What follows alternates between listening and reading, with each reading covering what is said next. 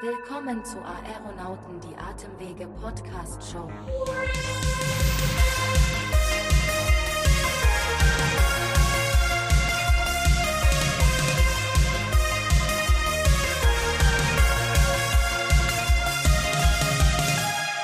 Das ist Aeronauten, die Atemwege Podcast Show. Ja, präsentiert von GSK. Mein Name ist Sebastian Emergit. Ich bin Moderator, ich bin Podcaster und ich bin vor allem nicht allein ähm, für das zuständig, was hier passiert. Äh, ich habe nämlich noch eine wunderbare und eine sehr geschätzte Kollegin mir gegenüber sitzen, ähm, die ist studiert und hoch motiviert, äh, sich jetzt einfach hier auch mal vorzustellen. Hallo. Allerdings hallo. Ich bin Florence Randriana Risoa. Ich bin Ärztin Medizinjournalistin und Moderatorin bei YouTube als Dr. Flojo unterwegs, um über Medizin aufzuklären und im Fernsehen als Moderatorin zu sehen. Ja, und wer sich jetzt fragen sollte, liebe Florence, was ist denn bitte eine Atemwege-Podcast-Show? Dem können wir, glaube ich, sagen, ähm, das ist eine Mixtur zwischen Unterhaltung und medizinischem Inhalt. Also für jeden was dabei, für Quatschköpfe wie mich und für, ähm, ja, jetzt hätte ich fast gesagt, geistig wohl situierte Menschen wie dich. Das hört sich sehr hochtrabend an, aber im Prinzip Prinzip ist es so.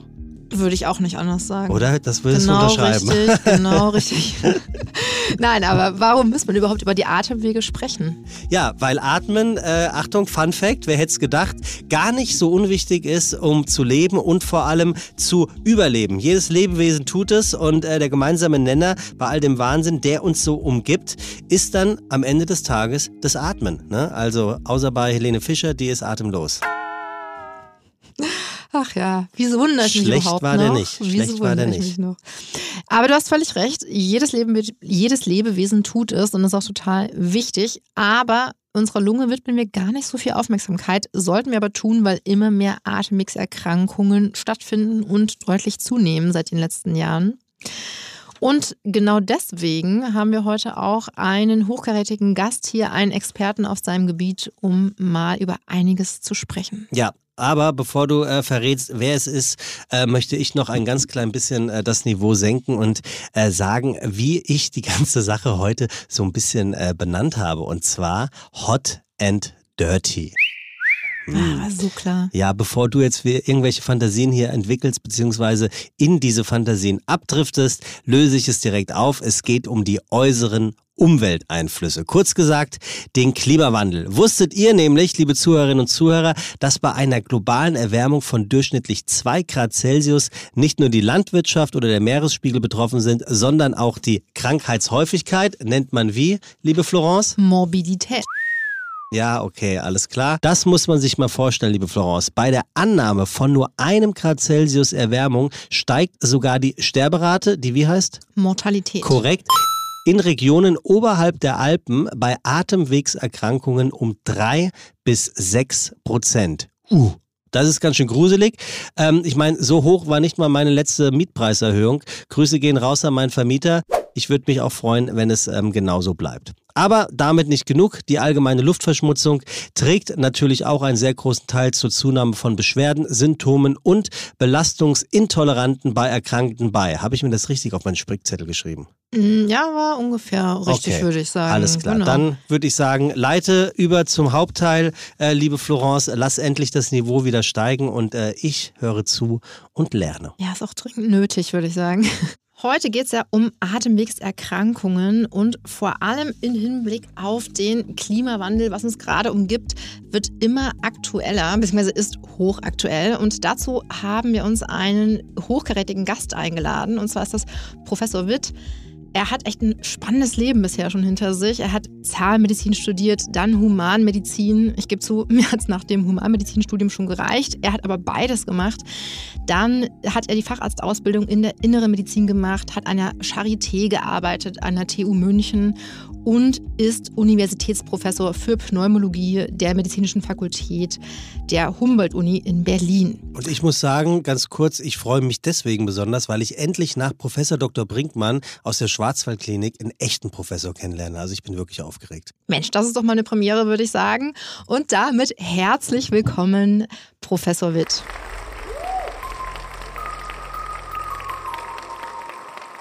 Ja, vielen Dank für Ihre Einladung. Bin gern gekommen. Und äh, Ich hoffe, dass wir ein Stück weiter sind als Schwarzwaldklinik äh, so um die äh, Zeitenwende herum, Ende der 80er, denk, Anfang der 90er. Schon, ja. Aber ähm, gerne, das Thema ist äh, ein großes Thema, sehr komplex und wichtig für Ärzte. Allerdings ist es das. Ich muss ehrlich sagen, äh, also mein Studium ist jetzt natürlich noch nicht ganz so lange her, aber umso erschreckender ist, dass damals der Klimawandel kein großes Thema war. Und aktuell ist es ja aber wirklich eigentlich so ziemlich das wichtigste außenpolitische Thema, natürlich abgesehen von Corona. Äh, Professor Witt, was können Sie uns denn so zu den wichtigsten Ergebnissen von Glasgow sagen? Zum Beispiel zum 1,5 Grad Ziel soll ja bis 2030 die Erderwärmung begrenzt werden. Wie schätzen Sie das denn aus ärztlicher Sicht ein? Äh, es ist ja so. Also der Klimawandel, Erderwärmung, das ist ein sehr komplexes Thema. Das sieht man ja schon daran, wie viele wissenschaftliche Disziplinen damit befasst sind. Fast alle, die Wissenschaft machen. Und, ähm, und noch schwieriger wird es, wenn man diese komplexen Themen in politische Regularien gießen will. Das muss man aber machen, weil die Aktion eines Einzelnen gut und lobenswert ist, aber nicht ausreicht. Also ist das äh, eine der größten äh, Konstrukte, die sich so die Menschheit vorgenommen hat. Und deswegen äh, kann man das auch gar nicht mit so einfachen Dingen bewerten. Was ich hier wichtig finde, ist erstens, dass die Kontinuität gehalten wird, wenn Sie die Pariser Sitzung von äh, davor nehmen. Und zwar insofern, als dass man gesagt hat, Freunde, wir haben das 1,5 Grad Ziel da ausgegeben, aber wir wollen heute nochmal sozusagen ein Bekenntnis von euch haben, dass wir das auch alle so machen wollen. Und das finde ich richtig. Man hat dann in der Formulierung gesagt, okay, das soll in Reichweite bleiben. Das ist auch der Realität nah, denn Deutschland hat jetzt schon 1,46 Grad erreicht von diesen zwei Grad. Also wir hätten formal gesehen noch 0,4 Grad Luft sozusagen. So. Und das heißt, dass man sich darauf verständigt und auch den Zeitraum kurz, also der Berichtszeitraum, man gesagt, wie macht man das? Dann haben wir gesagt, okay, dann sind nicht alle zehn Jahre wird hier berichtet, sondern alle fünf Jahre müssen die Länder und alle Jahre müssen die Klimaschutzpläne aufstellen, die auch abgestimmt werden. Also das Ganze ist konsistenter geworden, nicht nur im Vorhaben, sondern auch dann in der Umsetzung. Und man hat dann gesagt, alles gut und schön, aber was macht ihr denn, um diese 1,5 Grad. Und da ist einer der großen oder zwei große Punkte nach meiner Ansicht. Der eine ist der Kohleausstieg. Da gibt's auch eine bisschen weiche Formulierung, Bemühungen in Richtung Kohleausstieg. Das heißt aber für alle, dass sie sich wirklich Mühe geben müssen. Und das zweite ist mit den Roden der Wälder, wie das bisher ist, und alle haben die Beispiele auch von Südamerika, aber auch von vielen anderen vor Augen dass man das bis 2030 auch in einen neutralen Zustand, also man wird nur so viel roden können, wie man auch gleichzeitig oder simultan aufziehen kann. Und ich halte das für ganz wichtig und man hat auch so eine konkrete Sache reingenommen wie Methanausstoß um 30 Prozent reduzieren. Also jeder Ministerpräsident da, da war oder Verantwortliche der Länder, es waren ja fast alle da mit 190 äh, Ländern, der fährt nach Hause und überlegt sich im Flugzeug, du großer Gott, wie mache ich das nur?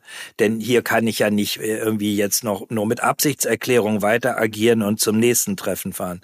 Also insofern halte ich das, dass das konsistenter geworden ist, halte ich das für einen, einen wirklichen Erfolg dieser Sitzung. Was ich mich so ein bisschen frage, äh, die Zielsetzungen oder die Zeiträume vielmehr dafür, die sind ja so bis 2030, 2040 angesetzt. Man merkt ja aber schon wirklich während der letzten Jahre enorm, wie stark die Atemwegserkrankungen zugenommen haben. Können Sie denn da erklären, welchen Einfluss insbesondere die Luftverschmutzung auf unsere Atemwege hat? Ja, und vor allem dieser, dieser, dieser Anstieg von dem Klima, das würde mich jetzt mal äh, interessieren. Was hat denn hier die Temperatur mit den Atemwegen zu tun? Äh, das sind wirklich interessante Fragen. Ich sage Ihnen mal, wie ich überhaupt, vielleicht äh, beantwortet das auch ein bisschen Ihre Frage. Ich werde Ihnen gleich auch konkrete Angaben machen. Aber ich selber komme aus der Transplantationsmedizin und 2006 erinnern sich jetzt muss ich schon sagen, vielleicht nur die Älteren daran, dass es ein sehr heißer Sommer war. Da war in Deutschland die Fußball-Weltmeisterschaft, ja. Sommermärchen in Anführungsstrichen. Und es war furchtbar heiß auf der, in der Abteilung, in der klinischen Abteilung in der Charité. Früher war es noch so, dass die Patienten für Transplantationen im Krankenhaus warteten auf das Organ. Also wenn sie high urgent gemeldet waren, also hochdringlich. Und äh, in dieser Phase haben wir gesehen, wie die Patienten gekämpft haben mit dieser doch sehr veränderten Umwelt, also einem Krankenzimmer, das über 30 Grad warm war, wo also die, die Patienten es nur noch mit aufgedecktem Bettdeck aushielten, aufgerissenen Fenstern, aber es brachte ja alles keine richtige Erleichterung. Und wir hatten auch damals den Eindruck, dass so dieser mancher doch durch diese Umwelteinflüsse, also die äußere Umwelt, nicht die Innenraumumwelt, aber die war dann letzten Endes, da war die, da war die Hitze drin, dass die also sehr litten und, und zum Teil auch dekompensierten und, und mancher vielleicht auch gar nicht den Anruf von Eurotransplant erwarten konnte mehr, den, auf den er immer gehofft hat. Und äh, das war der Aus Ausgangspunkt zu sagen, hey, vielleicht ist, müssen wir mehr machen als unsere Tabletten, als Internisten, unsere Spritzen, unsere Medikation, unsere Physiotherapie. Und haben uns dann diesem Thema zugewandt und äh, haben so den ersten großen Förderantrag, das weiß ich noch, beim Bundesministerium für Forschung gestellt, 2007. Der hieß Klimzug. Das kommt nicht von der Reckstange und dem, sondern von Klima. Und das heißt zügig und nachhaltig gestalten und oder zukünftig gestalten. Und da haben wir mit vielen anderen Fachdisziplinen, Landwirtschaft, Geologie, Geografie dran gearbeitet. Wie, wie ist die Klimaentwicklung in Berlin-Brandenburg in der Metropole einerseits und andererseits eben im, im Umland? Brauchen wir kalte Luft? Wie ist das mit der Innenstadt? Und da war uns auch klar, Berlin Mitte zum Beispiel, Charité Mitte, das ist so ein Urban Hospital. Das ist mitten in der Stadt. Das liegt in dem Heat Island. Wir haben in Berlin zwischen der Peripherie und dem, äh, der Innenstadt bis zu acht Grad Temperaturdifferenz. Also wenn Sie mit Ihrem Elektroauto morgens in den, in den Dienst fahren, hm, dann steigt Ihr Temperatur um acht Grad an und wenn Sie abends wieder nach Hause, geht's wieder zurück an Spitzentagen der, der Hitze. So, also haben wir diese Heat Island wie ein Brennglas dazu und jetzt die, die Frage, die Sie auch gestellt haben, was macht das denn mit den Atemwegen? Mhm. Ja, da gab es schon 2008 eine tolle Untersuchung, dass zum Beispiel mehr Patienten mit Atemwegsexazerbationen in die Notaufnahmen in mehreren europäischen Städten kamen als kardiovaskuläre Patienten. Das ist jetzt kein, kein Wettbewerb hier, um Gottes Willen. Aber da war klar, hallo, auch die Lungenpatienten spielen hier eine Rolle. Und die Zunahmen so ungefähr um, um 10 Grad kann man es als Regel nehmen, 10 Grad wärmer, heißt so 4,3 Prozent mehr stationäre Aufnahmen, ganz grob, weil diese Hitze und verbunden, jetzt kommt es mit der Air Pollution, also der Luftbelastung. Das ist aber mehr ein lokales Problem. Die Erwärmung ist global sozusagen. Das ist CO2, Treibhausgase. Man kann die Temperatur nehmen, um die Wärme zu beurteilen, aber in neueren Studien nimmt man auch den CO2-Gehalt der Atmosphäre und sieht dann auch, dass mehr Leute ins Krankenhaus muss. Und bei den Stickoxiden, bei Feinstäuben, bei Ozon, bei den lokalen Umweltbelastungen, hauptsächlich in den Stadtzentren, da haben wir die doch zusätzlich. Und man muss wissen, stellen Sie eine Hitzewelle vor, das ist heiß und trocken. Und diese, diese kleinen Partikel, die bleiben alle in der Atmosphäre. Kein Regen wäscht die raus. Werden auch durch die höhere Temperatur, Van Hoffsche Regel, die wir noch aus dem Chemieunterricht vielleicht in Erinnerung haben, die bleiben erhalten und wirken dadurch intensiver. Hingegen, wenn es zwischendurch regnet oder ein Gewitter, das empfinden wir ja auch so, wäscht das das raus und das ist eben alles im Gully und dann weg, wenn man so städtische Verhältnisse nimmt. Also das ist es. Wir haben also auch eine Interaktion zwischen dem, der großen Erwärmung, der Temperatur, die auch wieder befeuert die lokale Geschichte der Umweltbelastung durch Schornstein und Auspuff und, und diese beiden hochkomplexen Systeme kommen da zusammen, aber leider zu Ungunsten. Und wir haben auch eine große, haben mehrere Förderungen bekommen, zum Beispiel von der Europäischen Union. Und da sollten wir ausrechnen, wer kommt denn ins Krankenhaus, bei welchen, äh, bei Temperaturen und, und Luftbelastung in Berlin. Und wissen Sie, als Kontrollstadt haben wir uns Potsdam genommen. Vielleicht kennt das so dieser und jener von Ihnen, elegante Residenzstadt gewesen, äh, aber wesentlich grüner, wesentlich wär, weniger polluted als Berlin. Und siehe da, die meisten Patienten kommen in Berlin Mitte ins Krankenhaus. Und zwar abhängig vom Stickoxidspiegel. Und in Potsdam war, war so im Mittelfeld, so wie Steglitz und, und so halbgrüne Stadtbezirke, wer klimageografisch sich ein bisschen in Berlin und Umgebung auskennt. Und das waren ganz interessante Sachen. Und es war eben auch immer mein, mein Weg zu gucken, wie, wie leidet der Patient? Also ist, die meisten Forschungen, die richten sich an alle. Wie, wie, wie sind Studenten, wie sind völlig äh, gesunde Leute, junge Leute? Wie, was macht das bei denen im Klimawandel? Aber ich habe mich immer mit dem vulnerablen Gruppen beschäftigt, nämlich mit dem Patienten. Und der hat ja eine geringere Kapazität, sich zu adaptieren. Ich kann nur mal den Titel eines großen Forschungsprojektes nennen, an dem wir gearbeitet haben. Das hieß Überleben, Bindestrich, an sich verändernden Umwelten. Also das um uns herum wird anders. Die Krankheit bleibt, wir bleiben vielleicht, vielleicht adaptieren wir uns auch in den 100 Jahren ein bisschen von unserer Seite. Das ist ja wirklich spannend, dass es da so große Unterschiede gibt, was die Patienten äh, und die Patientinnen angeht, je nach Wohn- und Aufenthaltsort, dass man da auf ganz and, also nicht ganz andere Sachen, aber doch so prozentual gesehen nochmal verschieden äh, das Augenmerk richten muss. Das finde ich wirklich spannend. Und was ich auch gerade interessant fand, war, dass Sie meinten, dass äh, tatsächlich die Atemwege so stark betroffen waren. Ich hätte jetzt wirklich gedacht, dass durch die Hitze eher das äh, kardiovaskuläre Risiko viel größer ist. Also das fand ich sehr interessant gerade. Ähm, was würden Sie denn sagen, welche Fragestellungen ergeben sich denn daraus für die Forschung in Zukunft oder aktuell? Also es ergeben sich also auch ungeachtet äh, kardiovaskulär, mental diseases, respiratory diseases, ergeben sich die, die wichtigste Fragestellung ist die Identifikation oder Identifikationen vulnerable Gruppen. Wir, wir können doch bis heute noch nicht sagen, wer ist denn nur die gefährdete Gruppe? Das äh, ergibt sie auch schon aus Ihrer Frage, die völlig korrekt war. Das wissen wir nicht. Ich habe jetzt eine frische amerikanische Studie gehabt. Da lagen also die Betroffenen, da ging es um Premature Deaths. Das kennen Sie, diese vorzeitigen Todesfälle. Die Karten sind eigentlich sehr, sehr aufgekommen als wir fragten, wie viel vorzeitige Todesfälle macht die Luftbelastung in Europa. Das sind ungefähr mal 300.000 pro Jahr. Und die Amerikaner haben ein bisschen weniger. Und die haben auch schön zeigen können, dass sie durch ihre Luftreinhaltepläne auch schon auf 62.000 vorzeitige Todesfälle durch Luftverschmutzung zurückgegangen sind. Das halte ich jetzt offen gesagt so für ein bisschen sehr sportlich, aber das kann ja möglich sein.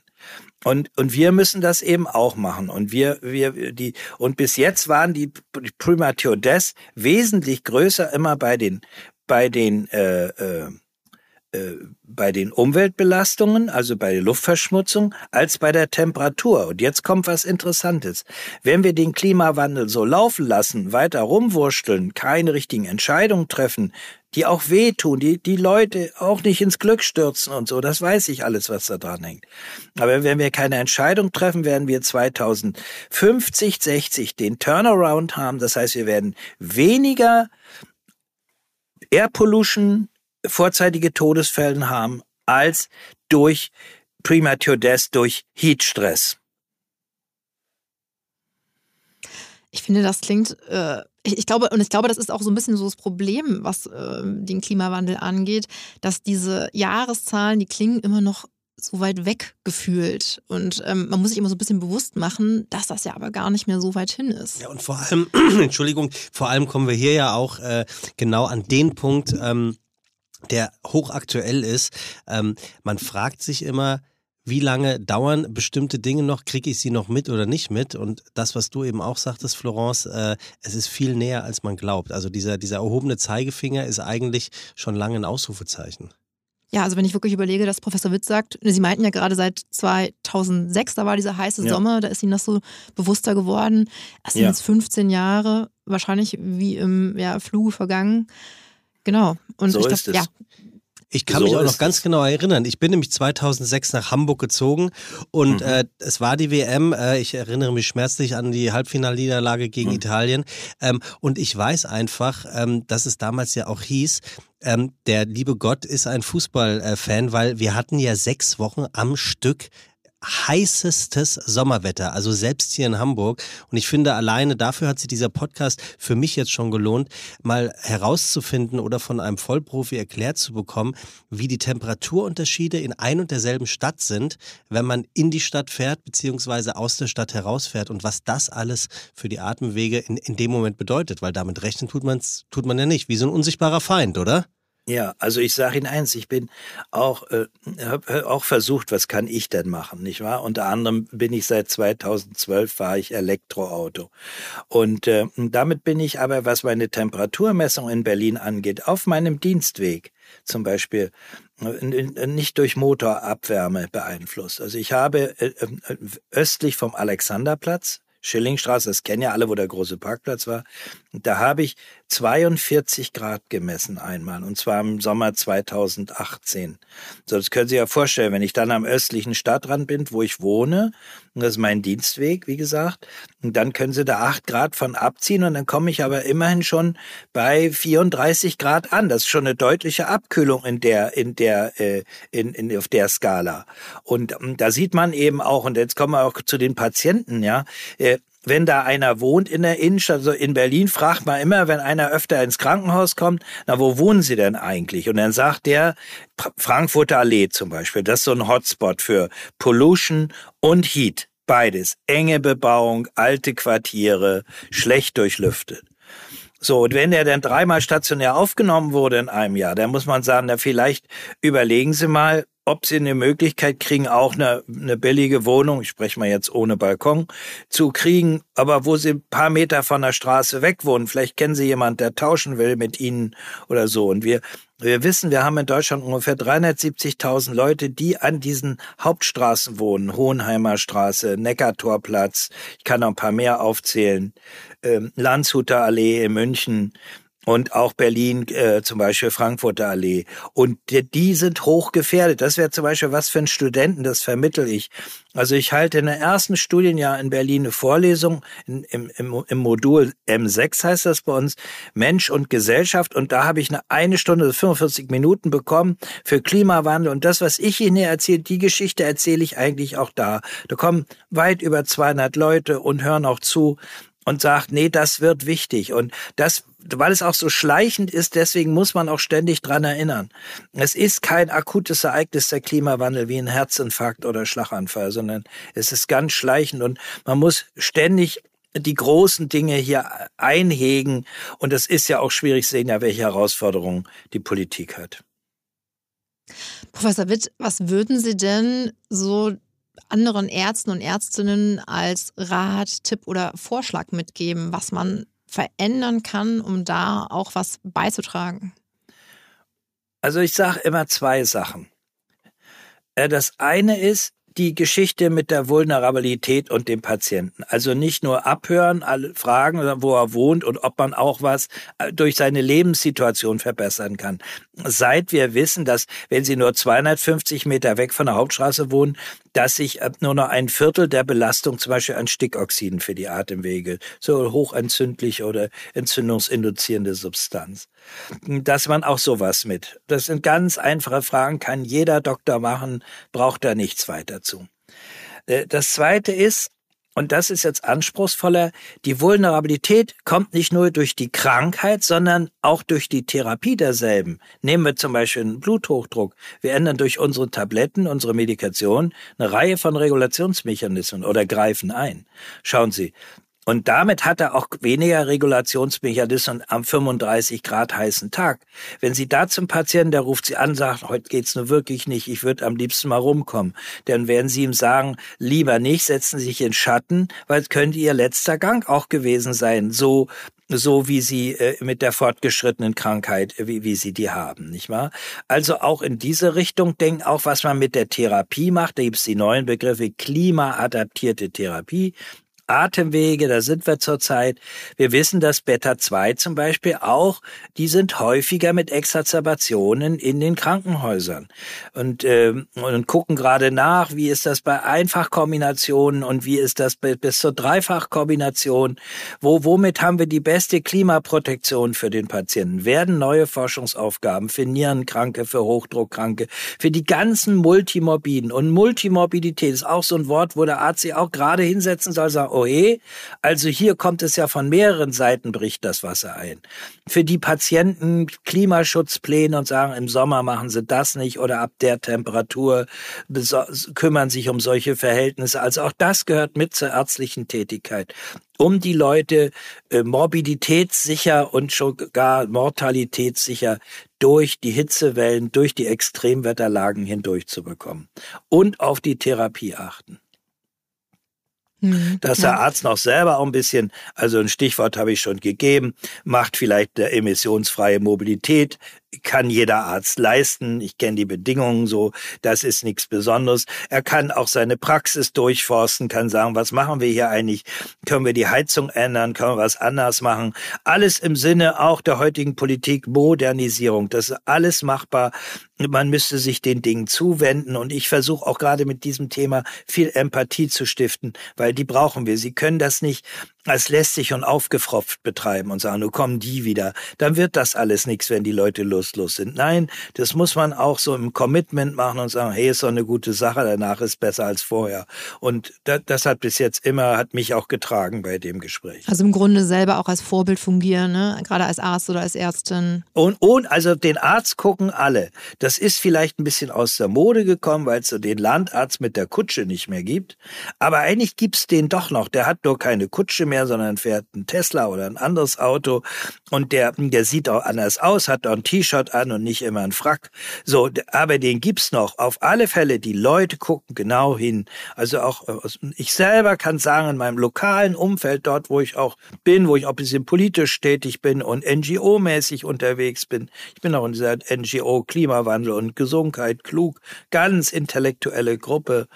Äh, also da äh, achten alle drauf, was macht er denn selber? Das, das ist nicht anonym, das, das ist nur vermeintlich so. Und das ist ganz wichtig, dass wir, wo wir können, wir müssen nicht mit dem Geld um uns schmeißen dafür, um Gottes Willen. Aber wir können kluge, machbare Lösungen vorleben. Und ich sag Ihnen, zehn machen es gleich nach und zwar in der richtigen Weise.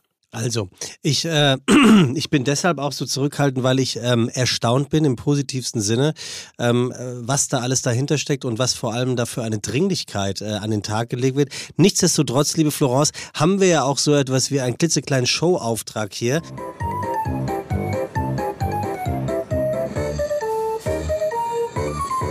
Und äh, um das Ganze noch ein bisschen mehr mit Zahlen zu füttern, äh, Herr Professor und äh, liebe Florence, habe ich hier natürlich mal was vorbereitet. Denn schauen wir uns mal ganz genau oder ganz explizit dieses Jahr an, 2020, 2021. Ähm, durch die Pandemie stand die Welt still, das haben wir alle mitbekommen, viel stiller als es sonst der Fall war. Und ähm, deswegen habe ich mir jetzt mal die Mühe gemacht und einfach ein paar Fragen recherchiert mit ein paar Antwortmöglichkeiten. Und wenn ihr beide jetzt halt bereit seid mitzumachen, Jetzt habe ich einfach mal das Du rausgehauen. Das macht man mhm. bei uns im Showbusiness so. Wir kommen ja aus England und im Englischen sagen wir You. Also das ist jetzt einfach mal adaptiert. Mhm. Ähm, würde ich jetzt einfach mal fragen, seid ihr bereit für Frage 1? Auf jeden Fall. Sind wir, oder? Sind wir. Hm. Es ist ein typisches Ausschlusskriterium. Was gibt es, was gibt es nicht? Nämlich, welche Emission von den folgenden gibt es nicht? Ist es A, die Weingasemission? Ist es B, die Methangasemission? Oder C, die sogenannte Lachgasemission? Also Weingas klingt sehr spektakulär, habe ich noch nie gehört. Das ist wahrscheinlich so ein Gas, wenn man, wenn man das riecht, muss man anfangen zu weinen, oder? ich habe gerade an den ja. Wein gedacht. Ja, das war ein Scherz. Ja. Ich also ich denke auch, geben mit dem Weingas, glaube ich, dass nicht das scheint mir auch so ein bisschen konträr zum Lachgas zu sein. Mhm. Lachgas ist NO2, das ist, gibt es chemisch auch. Ähm, also das wird natürlich für Narkosen oder? genommen, aber äh, können mir auch vorstellen, dass es nicht äh, atmosphärenfreundlich ist. Also ähm, dann loggen wir jetzt mal A ein.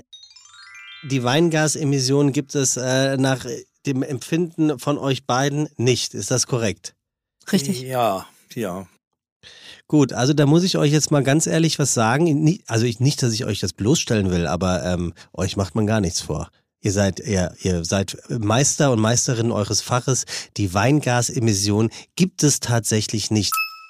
Was es aber gibt, und das ist ein Fakt, die Methangasemissionen gingen um gut eine Million Tonnen CO2-Äquivalente, ähm, also das sind minus 2,1 Prozent zurück, und die Lachgasemissionen gingen ebenfalls um gut eine Million Tonnen CO2-Äquivalente zurück, also rund drei Prozent.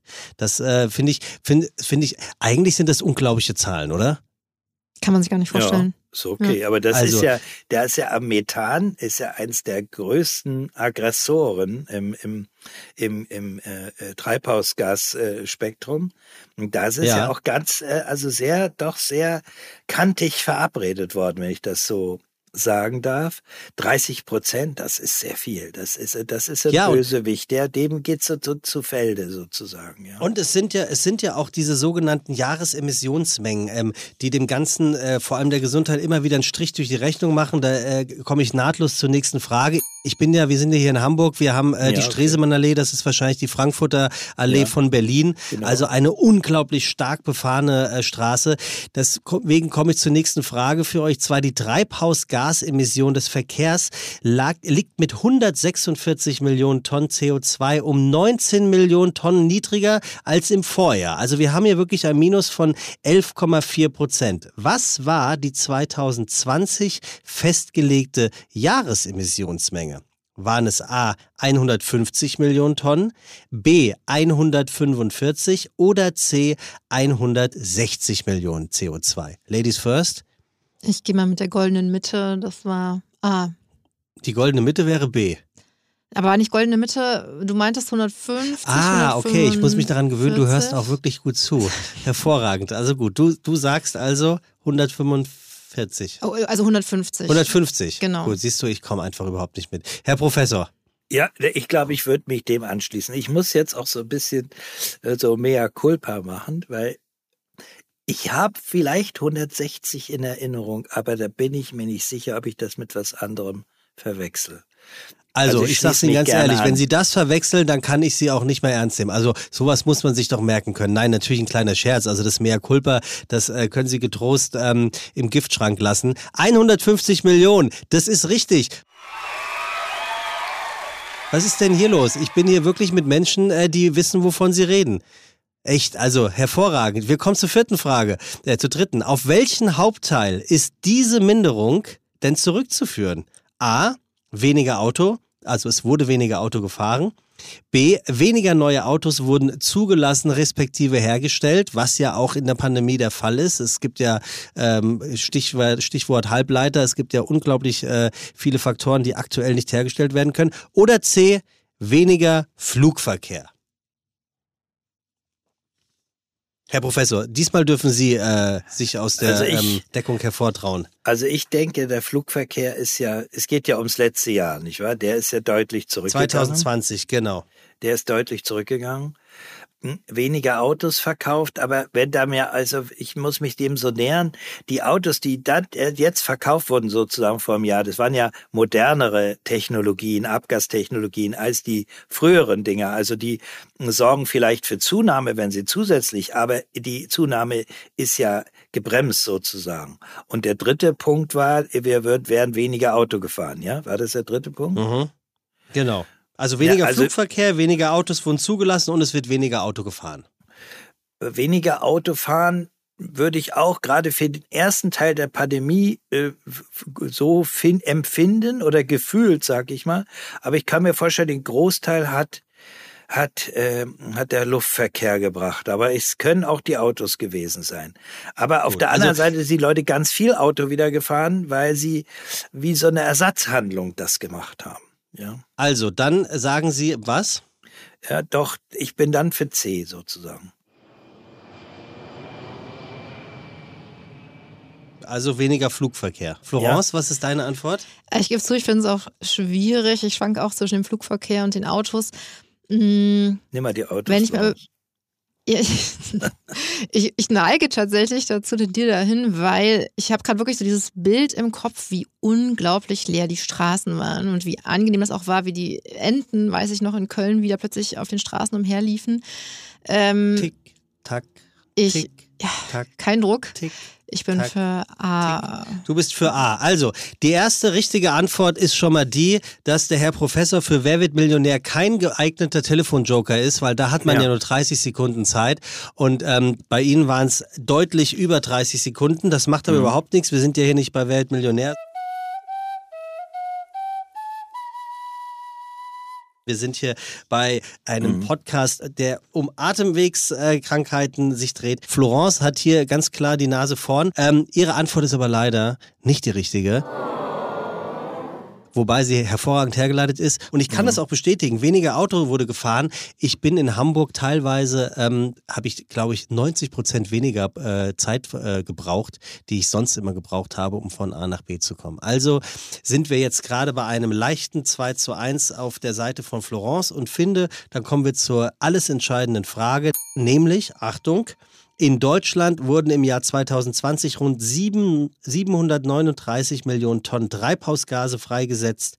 Das sind rund 70 Millionen Tonnen oder 8,7 Prozent weniger als im Jahr davor, also 2090. Da, 19. Das geht aus den Emissionsdaten des Umweltbundesamtes hervor. Die Minderung im Jahr 2020 ist die größte ähm, ist der größte jährliche Rückgang seit wann, Herr Professor und Florence? Seit dem Jahr der deutschen Einheit 1990, seit der letzten Jahrhundertwende oder seit dem Geburtstag von Harald Schmidt? Das ist nach der Wende. Da, jetzt sag ich's mal, das weiß ich. Weil mit der Wende ist ganz viel ähm, Industrie äh, abgeschaltet worden sozusagen. Ich kann mich an einen Smog-Alarm in Berlin erinnern, äh, mhm. die ganz viel Air Pollution gemacht hat. Und das hat also den großen Rückgang erstmal gemacht.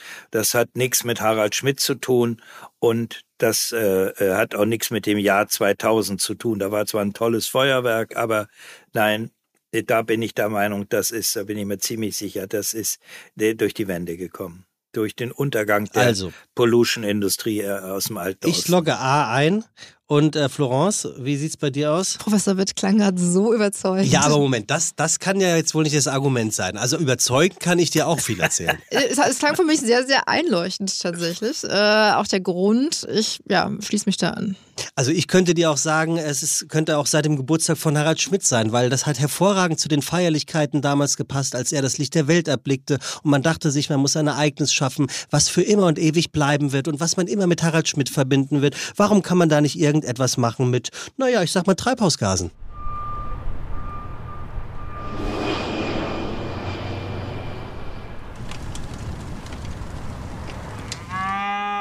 Ja, du hast völlig recht. Ist das bringt mich jetzt wirklich ne? zum Nachdenken. So. Aber ah, nee, ich glaube, ich bleibe trotzdem bei A. Nee, so, nee, so äh, läuft also gut. auch nicht. Nee. So, ja, ganz offensichtlich äh, läuft's so nicht. Hier komme ich mit meiner versicherten Karte überhaupt nicht weiter. Die ist eher abgelaufen. Also, es stimmt tatsächlich. Es ist äh, seit dem Jahr der deutschen Einheit, nämlich 1990. Damit würde es jetzt rein theoretisch 3 zu 2 für Florence stehen. Aber wir sind hier ja gute Gastgeber, Florence. Ne? Deswegen habe ich jetzt hier noch eine Bonusfrage, wo zumindest noch ein Unentschieden rausspringen könnte. Herr Professor, was glauben Sie? Wann ist die nächste Fridays for Future Demo? Also an was für einem Wochentag? Was glauben Sie? Ich denke an einem Freitag. Das ist der absolute Knaller. Sehen Sie? Und ich finde, für diese Frage sollten Sie zwei Punkte bekommen, damit Sie hier auch als äh, Sieger das Feld verlassen. Äh, 4 zu 3 geht das demnach. Oh je, Florence ist damit, glaube ich, nicht einverstanden. Nein. Ich will aber noch der Fairness halber sagen, ähm, Harald Schmidt ist am 18. August 57 geboren, also äh, 64 Jahre alt. Ähm, also in, in dem Fall. Alles gut. Alles haben Sie? Ah ja, ja, weil damals. wir sind ja hier im Podcast-Game ja. und im Podcast-Game gehört es zum guten Ton, an der Stelle zu sagen, schöne Grüße. Egal, ob man sich kennt oder nicht. Ja, gerne. Es war ja ein, ein toller Fernsehmann. Nee, vielen Dank. Es tut mir leid, alles weiß man eben auch nicht. Gerade so diese Zahlen. Naja, also ich, ich muss schon sagen, also ganz unbeeindruckt bin ich jetzt nicht, ne?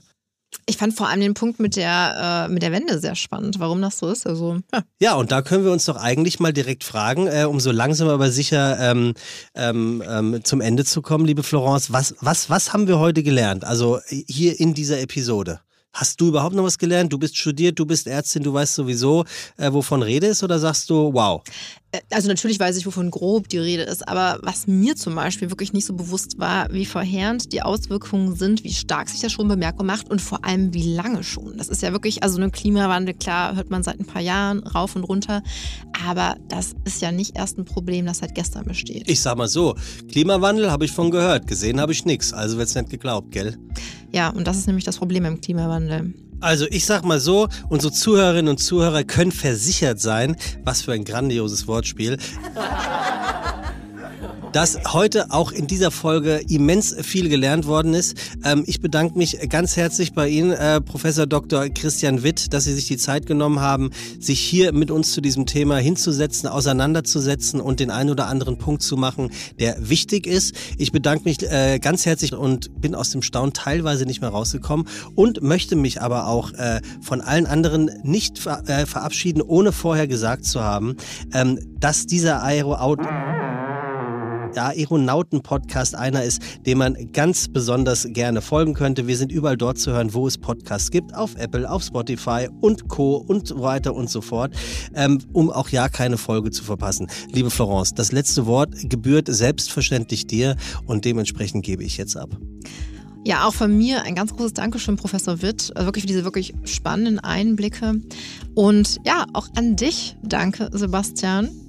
Ich freue mich schon auf unsere nächste Folge. Ja, wunderbar. Wir hören uns alle zwei Wochen wieder. Bleibt bitte alle gesund und äh, liebe Grüße auch im Namen meiner Eltern. Vielen Dank, liebe Florence, lieber Sebastian. Es hat mir wirklich auch Freude gemacht. Ein neues Format und es war sehr, sehr nett mit Ihnen.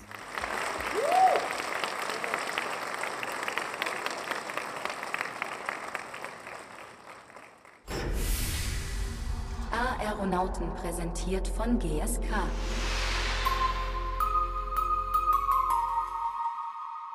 Dieser Podcast wird produziert von Podstars bei OMR.